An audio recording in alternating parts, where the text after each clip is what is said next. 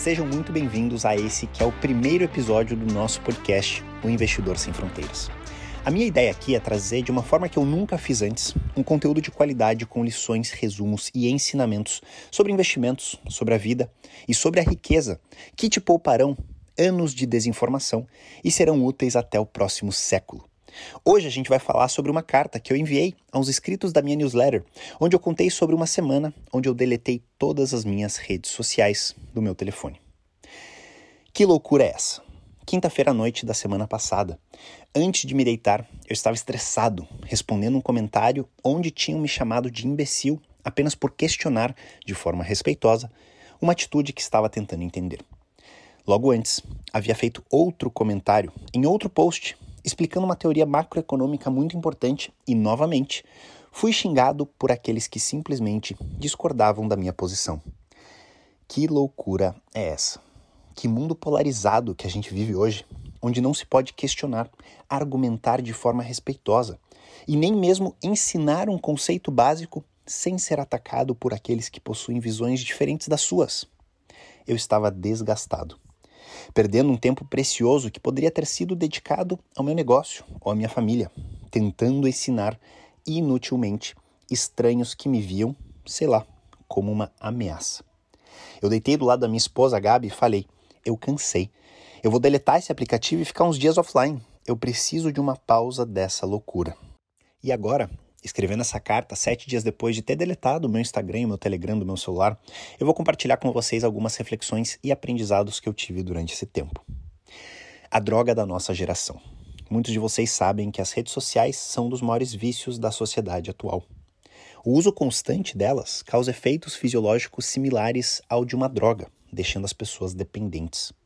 E a forma como que as redes são construídas, os conteúdos que lhes são apresentados e as recompensas e notificações envolvidas no seu uso contínuo fazem com que esse vício fique ainda mais forte.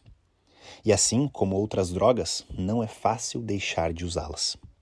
Eu só decidi deletar as redes sociais porque eu cheguei a um ponto de exaustão, um estresse que não fazia mais sentido sentir, uma situação que estava realmente me fazendo mal.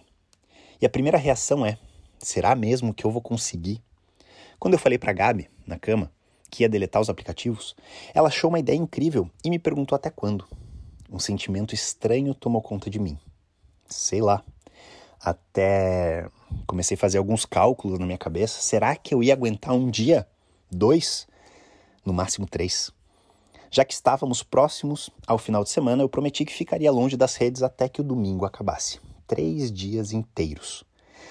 Na hora, parecia um viciado prometendo não beber por um tempo. Que loucura é essa? Mas, sem pensar duas vezes, escrevi um story avisando o pessoal que eu ficaria longe e pensando depois, será mesmo que foi necessário esse aviso? E deletei os aplicativos. Então eu entrei na primeira fase, a abstinência. Os primeiros dias foram muito estranhos. Desde junho de 2020 eu produzo conteúdos literalmente todos os dias da minha vida sem interrupção. Bem antes disso, eu já consumia conteúdos diariamente. Ficar poucos dias fora, sem sequer abrir os aplicativos, foi um grande choque.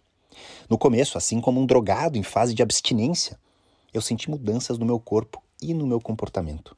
Era estranho, em momentos de ócio, não ter para onde ir, não pegar o celular para matar o tempo. Esperar em uma fila, aguardar a comida ficar pronta e até mesmo ir ao banheiro viraram momentos de reflexão e pensamento, não de consumo de um conteúdo acelerado. E foram nesses dias que vieram os primeiros ensinamentos. O primeiro deles, a suposta falta de tempo. Essa é uma reclamação constante na nossa sociedade. Nos falta tempo. Os dias são corridos, os meses voam, nem vemos o ano passar. E caramba, já estamos em dezembro. Mas será mesmo que nos falta tempo?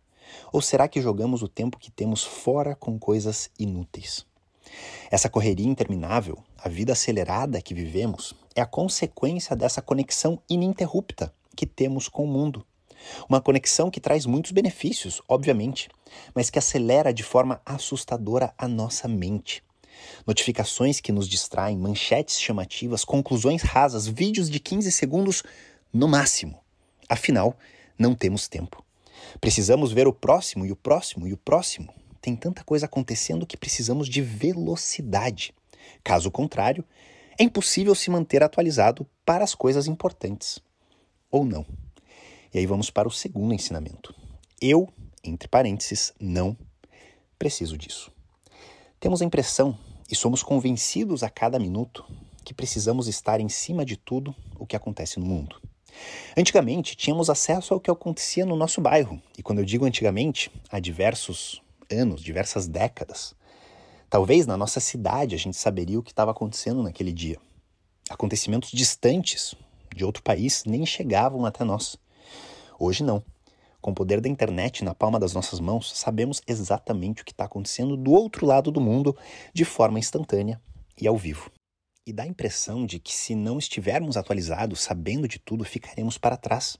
A mídia nos faz acreditar que aquilo que está sendo noticiado é fundamental, é essencial para que possamos viver melhor, tomar melhores decisões e ter melhores resultados em todas as áreas da nossa vida. Será? Eu percebi esses dias que eu não preciso disso.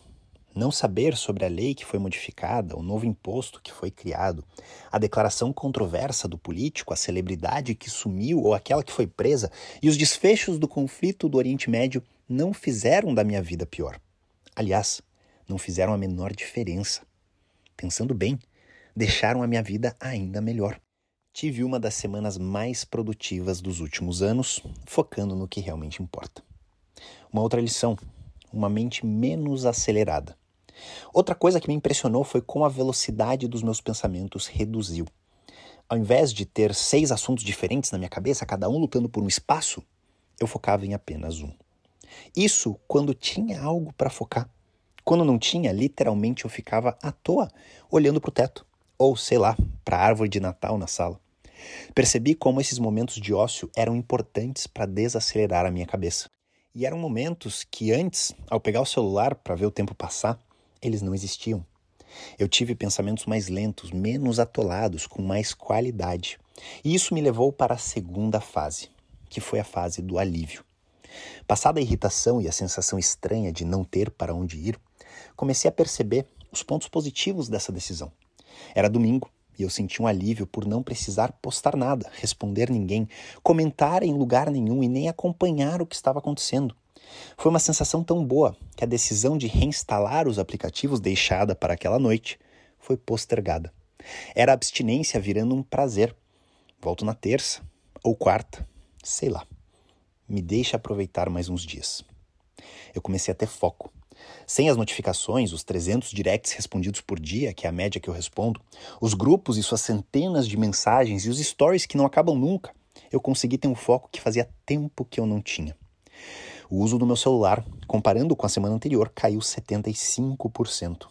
Projetos finalmente foram desenhados, ideias saíram do papel, reuniões importantes aconteceram, planos foram criados. Até mesmo na academia eu consegui malhar muito melhor, sem a distração do celular entre uma série e outra. Eu fui capaz de direcionar o meu tempo a coisas muito mais produtivas, que trarão resultados incríveis no longo prazo. O meu tempo foi, finalmente, dedicado integralmente ao que realmente importa. Um próximo ensinamento dessa semana: tempo livre. Além de todo esse foco, eu tive mais tempo livre. Tempo livre para meditar, tempo livre para ler aquele livro que estava difícil de terminar, tempo livre para brincar ainda mais com os meus filhos, tempo livre para passear, tempo livre para ler artigos e estudos que há tempos estavam pendentes, tempo livre para assistir um filme com a Gabi sem me preocupar com nada mais. Durante vários momentos eu fiquei horas sem nem saber onde o meu celular estava. Comparado com antes, onde eu levava o aparelho para tudo quanto é canto, foi até estranho. A bateria do aparelho não caía abaixo de 70%, mesmo passando o dia inteiro sem carregar. O resultado dessa escolha estava sendo tão bom que chegou na terça-feira e a vontade de voltar não existia mais. Volto amanhã, talvez, ou quinta, sei lá. E aí que eu entro na terceira fase, que foi a fase da saudade. Esse período longe das redes foi maravilhoso. Foi uma sequência de dias únicos que me deram uma perspectiva diferente sobre várias coisas. Mas, escrevendo essa carta agora, sete dias depois de ter deletado os aplicativos, eu comecei a sentir saudade. Uma saudade saudável. Não uma saudade das páginas que eu seguia, e sim dos meus alunos e seguidores. Não uma saudade dos comentários tóxicos e discussões, e sim de responder pessoas que gostam de mim. Não uma saudade de consumir posts e stories dos outros, e sim de criar conteúdo de valor para quem tem interesse. Não uma saudade de tentar inutilmente mudar a visão de quem pensa diferente, e sim de agregar e contribuir na vida daqueles que buscam evoluir. Eu decidi voltar. Reinstalarei os aplicativos amanhã cedo. Quando você estiver lendo essa carta, no caso escutando esse áudio, eu provavelmente ainda estarei respondendo milhares de mensagens pendentes desde os dias que eu fiquei fora. Mas antes, eu deixo aqui o meu compromisso e algumas promessas. Eu prometo. Eu prometo que eu não perderei mais tempo com quem não merece, que eu não tentarei mais convencer ninguém através de comentários e discussões sobre visões de mundo que eu acredito. Eu prometo que eu não jogarei mais tempo fora dando murro em ponta de faca, tentando ensinar assuntos valiosos a quem não quer aprender. Se a pessoa não tem interesse no que eu tenho a dizer, sem problemas, cada um segue a sua vida. Afinal, de que adianta entregar uma riqueza para quem não vê valor nela? E, ao fazer isso, eu poderei dar ainda mais atenção àqueles que merecem. Tempo dedicado aos bons. Você que me acompanha por aqui, que gosta do meu conteúdo, que aprende e evolui diariamente com ele, terá ainda mais de tudo isso. Sem perder tempo com quem não merece, terei muito mais tempo para dedicar aos bons mais tempo para estudar, para refletir, para criar melhores conteúdos, para montar melhores aulas, para evoluir profissionalmente e pessoalmente e entregar nada menos do que vocês merecem, que é o melhor. O meu compromisso, a partir de amanhã, é com vocês. Eu deixarei de seguir muita gente para liberar o meu tempo para isso.